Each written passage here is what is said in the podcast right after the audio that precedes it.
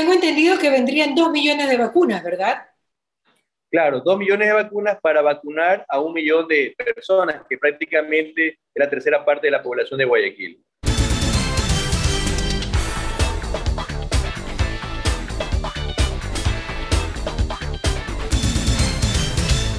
Bueno, seguimos aquí en Radio Fuego 106.5 haciendo contacto contigo. Como ustedes saben, las entrevistas acá en mi programa ¿Qué pasa con Mariel? empiezan a las 11 de la mañana, terminan a la 1 de la tarde, aprox y pues de 10 a 1 tenemos noticias y música de la mejor.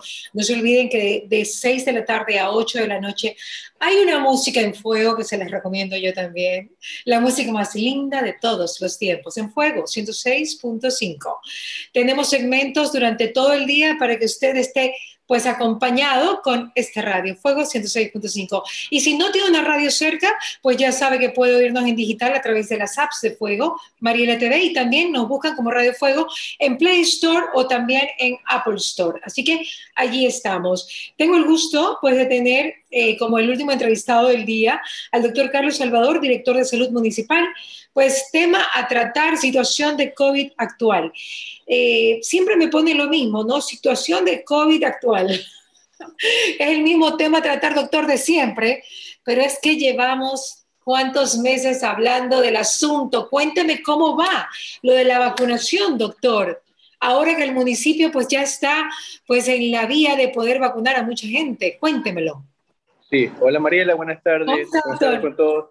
Sí, bueno, eh, eh, evidentemente ya tenemos un año prácticamente con el mismo mensaje que es un mensaje sencillo, usar la mascarilla, el alcohol gel, no las aglomeraciones, pero la gente hace caso omiso, tiene una falsa sensación de que no existe la enfermedad o sencillamente les ha perdido el miedo. De hecho, el día de ayer tuvimos una reunión con académicos eh, desde el punto de vista sociológico, psicológico, comunicacional, para ver de cuál es la mejor manera de enviar el mismo mensaje, ¿no? Porque ese es el problema cada vez que se acerca algún tipo de eventualidad, de festejo, existen las aglomeraciones y tenemos que andar preocupados por los picos. Entonces, evidentemente nos preocupa. Todavía no tenemos el resultado del periodo de carnaval y bueno, pues las UCI siguen llenas, la mortalidad, como ustedes lo saben, aumentó de 14 personas corroboradas por pruebas PCR a 15 la semana pasada el fin de semana vamos a tener el corte de lo que ha sucedido esta semana. Eh, lo de las piscinas inflables, que pues eh, tuve el gusto de tener a Jorgito acá con nosotros explicándonos el tema, eh, pues ¿cómo, ¿cómo se dio, doctor? ¿Cuáles fueron la, la reacción de la gente? ¿Se hizo caso o no se hizo caso? Pues, ¿qué fue lo que pasó finalmente? Sí, ese fue un tema que se desvirtuó mucho. hubieron ataques, digo yo, a, la, ordenanza. Lo que se decía era que la gente use sus piscinas dentro de, de su premio para que no haya aglomeraciones con los, con los amigos y todo lo demás. Por ahí dijeron que hasta nos habíamos llevado las piscinas, que las habíamos destruido y todo eso. Eso no es cierto. Eso no es cierto, no, no había, no había orden de que, lleven las piscinas. Pero ustedes sí pusieron que era falso eso, ¿no? Falso. Eh, Sí, hubo una, una, pequeña rueda de prensa donde el ingeniero Alan Hakai, director de gestión, especificó eso de ahí porque se desvirtuó, como le decía. Entonces, la idea era evitar las aglomeraciones de una u otra forma. Igual, por más que hubo operativos, se realizaba el, el operativo y después de unas dos, tres horas la gente sacaba igual su, oficina. No solamente eso, sino todas las, las indicaciones que se dan, pues siempre la gente las irrespeta. Por eso que... Claro. Seguimos, seguimos como estamos. Claro, doctor, siempre hay que hacer aclaraciones, ¿no? Este tema de, las piscinas en relación a las graduaciones, pues eh, quisiera un poquito que nos aclare eh, lo de las graduaciones, de qué forma se van a dar para que sea, eh, que, para que sea a salvo la graduación, ¿no? Bueno, efectivamente lo que se está determinando es que los colegios envíen los protocolos para la ceremonia. Ok. No, sí, no es que se está fomentando a la celebración, a la fiesta, sino darles la oportunidad que hagan sus ceremonias fuera del colegio para evitar las aglomeraciones, pero cada colegio que necesite o determinar eso, pues tiene que enviar el protocolo a gestión de riesgo y ellos determinarán si se puede o no seguir con tal cosa. Entonces también eso fue otra desvirtuación, la señora alcaldesa estaba por un lado eh, prohibiendo las piscinas y por otro lado aplaudiendo que haya festividades. Se hablaba era de la ceremonia como tal. Ok, perfecto, eso está claro. Tienen que mandar el protocolo y luego, pues, gestión de riesgos, aprobarlo o no. Como que fuera un evento de los que antes hacíamos, ¿no? Yo me acuerdo que eso, eh. eso es un trámite que antes se hacía cuando uno había, hacía un evento público, cuando lo hacía Radio Fuego, ¿no? Exactamente. Eh, todo es aprobado y reglado. Ok, perfecto. Ahora, cuénteme lo de las vacunas, que es la gran curiosidad que tenemos todos sobre este plan de vacunación del municipio de Guayaquil. Guayaquil se vacuna primero ya establecimos las comisiones, son tres comisiones, la comisión jurídica y la de adquisición, la comisión técnica, que es la parte de nosotros, la parte médica, y otra eh, que es la, la, parte de todo lo que es logística, donde vamos a hacer intervenir a las cámaras. Y tenemos nosotros dentro de la parte técnica la asesoría de una experta en vacunación masiva, que está elevando los protocolos. Todo esto simultáneamente hasta que se llegue a aprobar ya de una forma oficial que nosotros podamos adquirir las vacunas. De hecho, hemos tenido acercamiento con tres casas comerciales que no tendrían problema en hacer negocio. Eh, en este momento todavía no se las puedo decir, ya. pero en todo caso, esa es otra comisión que tiene que determinar la mejor vacuna sin que sea la más costosa y que no tenga problemas de logística.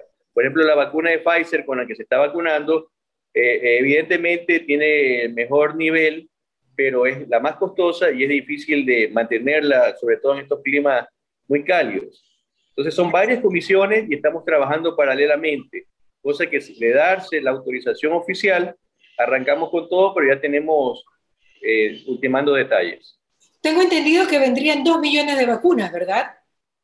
Claro, dos millones de vacunas para vacunar a un millón de personas, que prácticamente es la tercera parte de la población de Guayaquil. Ya. Ahora, hay que, hay que tomar en cuenta dos, dos, dos cosas. Este asunto de la vacunación tiene que tener dos objetivos. Para detener un poco la mortalidad, pues se vacunarán a las personas más vulnerables. Y para disminuir los contagios, se tratará de masificar a la gente económicamente productiva, que es la que está bastante expuesta. Entonces, pues ya es un ejercicio que habrá que determinarlo con todos los representantes de la comunidad. Si bien es cierto, el municipio quiere eh, mediar, quiere liderar esto, pero la participación es con varios frentes. Ok, doctor, ¿y desde cuándo más o menos están pensando empezar el, empezar el plan de vacunación? Porque cuando el municipio se mueve, se mueve rápido. Yo me acuerdo cuando, cuando estábamos con la pandemia, fue un mes terrible, un mes y medio terrible, pero en mayo nos levantamos. O sea, tienen un plan de acción pues ágil, efectivo y eficaz. ¿Cuándo entonces, bajo ese concepto de movilidad y de, de digamos que de, eficiencia, estarían vacunando o empezando la vacunación? En el mejor de los casos sería en dos meses y medio, más, o menos, ya. porque implica una logística bastante grande, implica también ya legalizar el asunto del, del número de vacunas. Y aparte sería por fases. Tampoco es que ese millón de personas se van a vacunar de golpe. Ya. Eso aparte demora un mes, mes y medio, un trabajo de hormiga de lunes a domingo.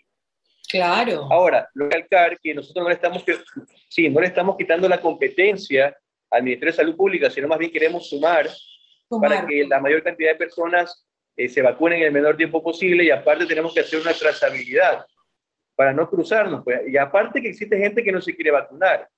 Nosotros tenemos la, la experiencia de que hay gente que ya en el momento que quiere vacunar dice, no, no me vacuno.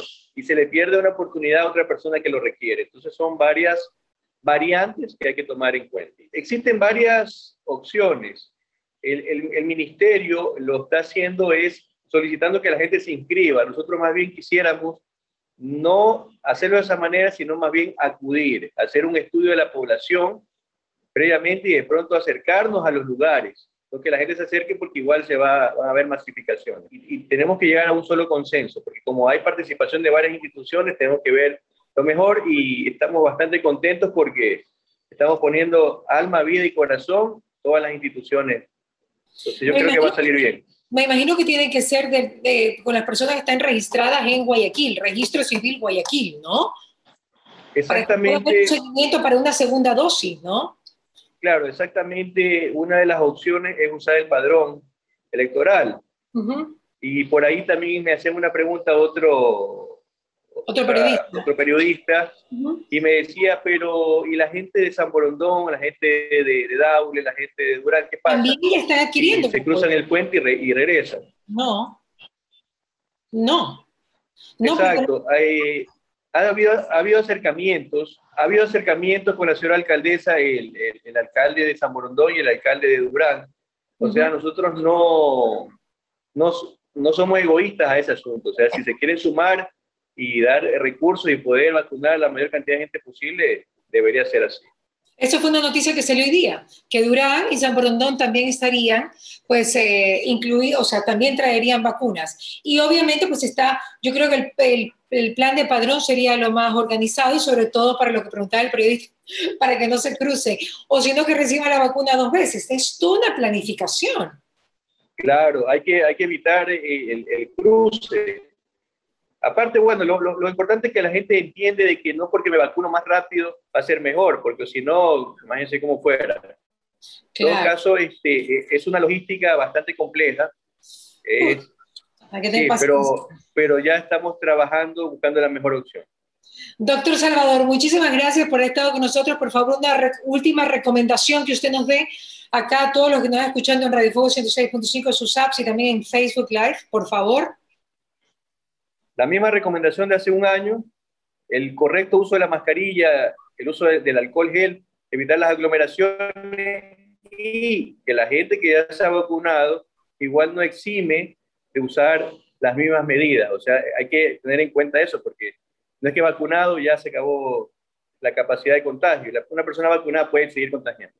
Claro que sí. Bueno, todavía en eso está, en eso está, ¿no? Todavía no se sabe, así que es mejor que, que se quede tranquilita la persona que se ha vacunado, que ya hay algunos, ¿no? Exactamente. Doctor, muchísimas gracias. El doctor Carlos Salvador estuvo con nosotros, director de salud municipal. Hemos tratado el tema, pues, del COVID-19 en Guayaquil y además el tema de las vacunas, ¿ok? ¿Qué pasa con Mariela? Llegó a ustedes gracias al auspicio de ATM, municipio de Guayaquil, UTPL, Nature's Garden, Paul Rivet, Produbanco, Banco del Pacífico, UTEC, Diners Club, Calipto, Banco del Pichincha, Ceviches de la Rumiñahui y Royal. Que vuelvan los besos, las risas, las voces.